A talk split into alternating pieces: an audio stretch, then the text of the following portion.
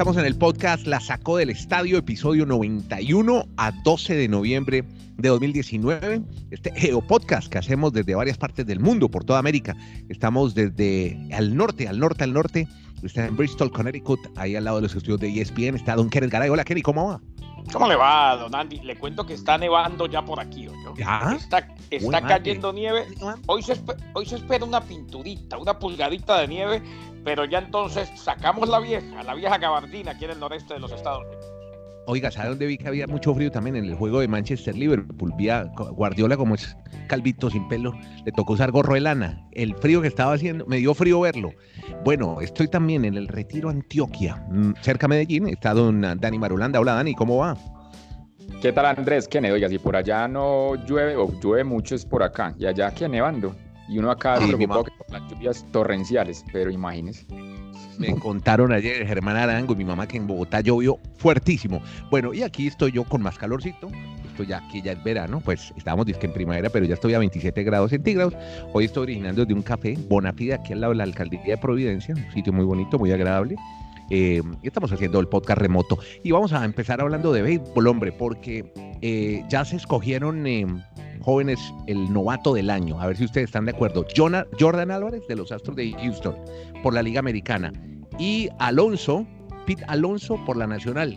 ¿Qué piensa Kenneth de esta designación? ¿Sí fueron los mejores jóvenes del año?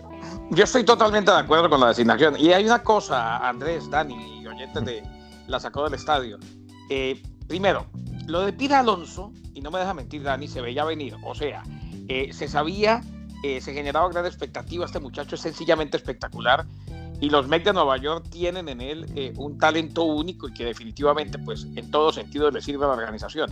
Lo de Jordan Álvarez, hombre, no se veía venir, pero terminó siendo el novato del año en la americana. Bien por el cubano, que inclusive cuando, cuando empezó la temporada no estaba en el equipo, o sea, sí era parte del equipo, pero estaba en ligas menores y que poco a poco no solamente que llegó, sino que se estableció y terminó siendo novato del año.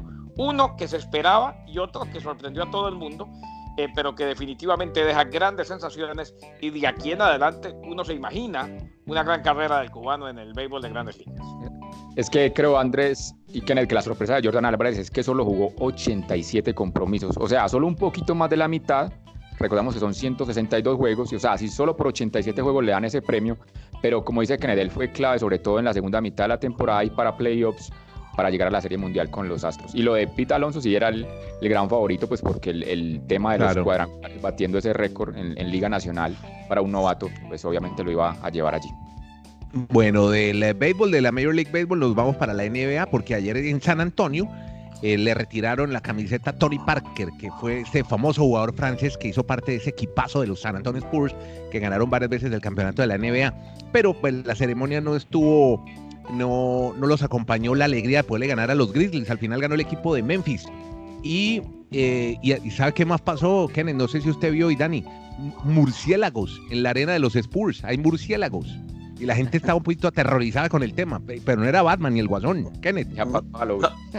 No, pero es que los, murciélagos, ojo, no sé ustedes, eh, por ahí lo vivieron, por ahí no. Ustedes nunca fueron a un paseo o a cualquier paseo en Colombia, los tres que hicimos en Colombia, y, había, y había un casero, un mayordomo, un viviente, como le quieran decir. Sí, conserje, dicen en Chile. o, un conserje, dicen en Chile, que sabía poner, fuma, eh, poner a, los, a los murciélagos a fumar. ¿eh?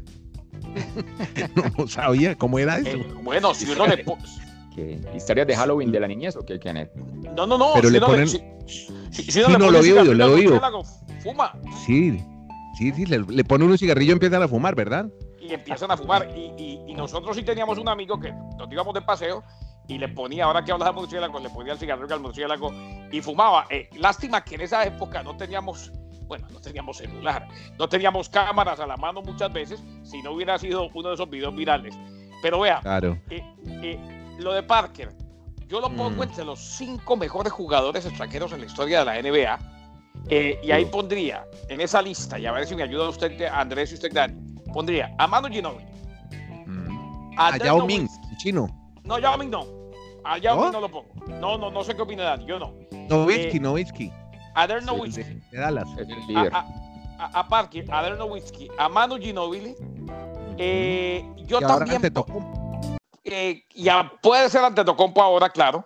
Y yo también pondría, aunque mm, terminó jugando para Estados Unidos, a Hakim Olajuwon, el nigeriano. Eh, De toda esa lista me quedo con Los Gasol, papá, los Gasol, ¿dónde me los deja? Eh, sobre todo a Pau, no a Mark, tiene toda la razón, sobre todo a Pau Gasol. No a Mark, aunque fue campeón con Toronto. A Tim Duncan, aunque juega para ah, Estados Unidos, el, de nacimiento es de unas islas en el Caribe y también hizo parte de esa dinastía de los Spurs en la década anterior. Es más, yo me atrevo a decir que los Spurs tuvieron muchos hinchas o muchos aficionados en el mundo porque ellos implantaron un baloncesto estilo europeo, de mucho control de juego, de pase, no de tanto ataque y de tantas clavadas, cuando tuvieron precisamente a Parker, a Duncan y al mismo Mano Ginobili a quien se refiere Kenneth. Sí, exactamente. No, le preguntaba por la actuación de Leonard, que volvió otra vez, ya logró descansar y triple doble, primer partido con su, además le ganó a su ex equipo. Los Clippers le ganaron a Toronto 98-88. Tenía algo de morbo el partido, ¿no? Sí, algo porque era, era enfrentar obviamente a su antiguo equipo, donde fue la gran figura y el, título que le dio por primera vez a esta franquicia de, de Canadá. Primera vez un equipo de Canadá ganando un título en la NBA. Y los Clippers pues van, digamos, de manera tranquila, cuartos en, en su división o en su conferencia del oeste, donde los Lakers, para alegría de muchos están liderando y recordemos que en la otra conferencia los Celtics, así que al momento es una NBA de tradicionales al comando de las conferencias. Listo, Kennedy, usted que está tan pendiente del Miami Heat, la novela cuéntenos de Dion Waiters porque resulta que en el vuelo del jueves a Los Ángeles aparece algún periodista anunciando que tuvo una sobredosis de gomitas y tuvo un altercado en el avión un ataque de pánico, pero no sabemos si es, si es que las gomitas se referían a cannabis porque obviamente el Miami Heat ha, sacado un, comunicado donde lo han suspendido 10 juegos, o sea, va a volver en diciembre, pero no han aclarado exactamente cuál fue la, situación que vivió en ese vuelo Dion, si usted conoce al respecto. No, no, no, claro que sí. Es que vea, eh, sí, eran unas gomitas o un comestible que tenía cannabis sativa, marihuana. Eh, no, me diga. Hay que, hay que recordar que este muchacho viene mal hace tiempo, que es la segunda vez que lo suspende el Miami Heat. Eh, que ha sido quizás el único lunar en un buen inicio de campaña, y todo sucedió en el vuelo entre Phoenix y Los Ángeles. Ahí le dio la chiripiolca, eh, tuvo una especie de ataque de pánico, lo tuvieron que atender y después vino la suspensión de parte del equipo. Eh, ojalá que regrese bien, porque con este tipo de problemas de actitud, de comportamiento y demás, va a ser difícil que alguien asuma su contrato si el Miami Heat lo quiere intercambiar con algún otro equipo. Lo cierto es que es lamentable lo de Waiters, un sensacional jugador, pero que lamentablemente ha dejado que la azotea se le llene de cucarachas. Bueno, muchachos, que me estoy comiendo aquí un brownie de chocolate, perdónenme, en la alcaldía Providencia. Con, eh, pero, con cannabis también como... con, marihuana. No, no, no, no, no, este no, este no, este no tiene cannabis. Pero que no, tenga sobredosis de gomitas, sobredosis de gomitas.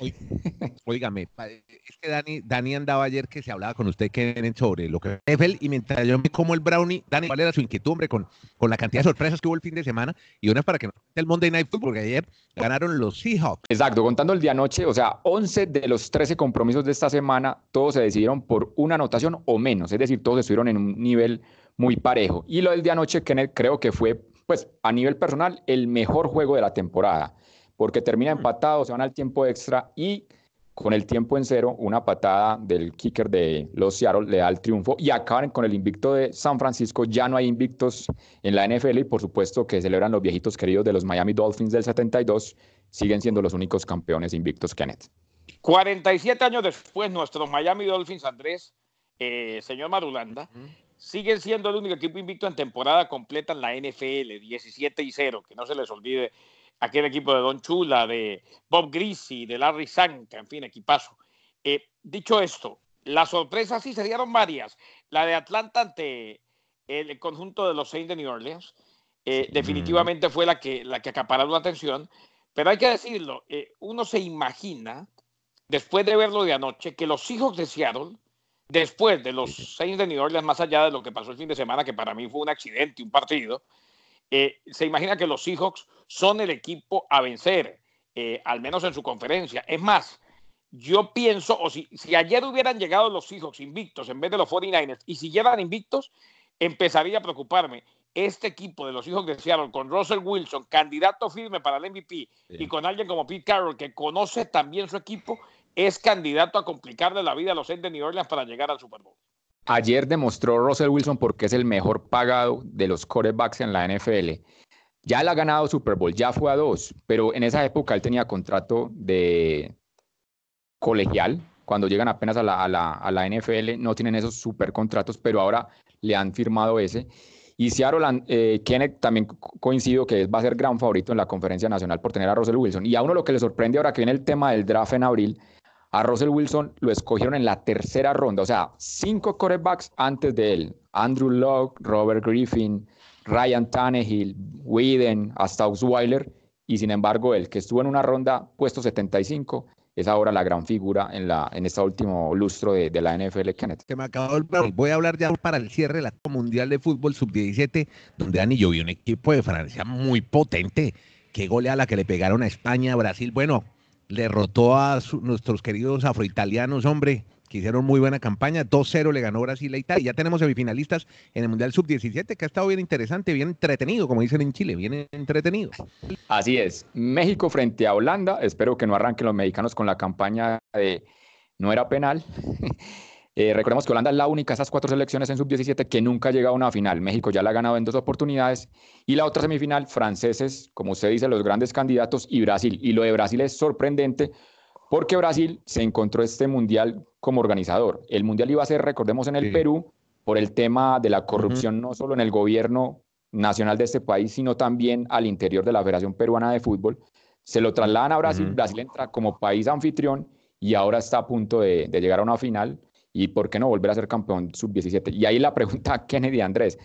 Perú no podía sí. hacer el Mundial sub-17, no podía hacer la final de la Copa Sudamericana y en menos sí. de unos 48 horas decidieron que fuera la final de la Copa Libertadores. La mímica de los tiempos, la política cambia, entonces en esa época se tumbaron al presidente, ya hay, ya hay otro presidente, en fin.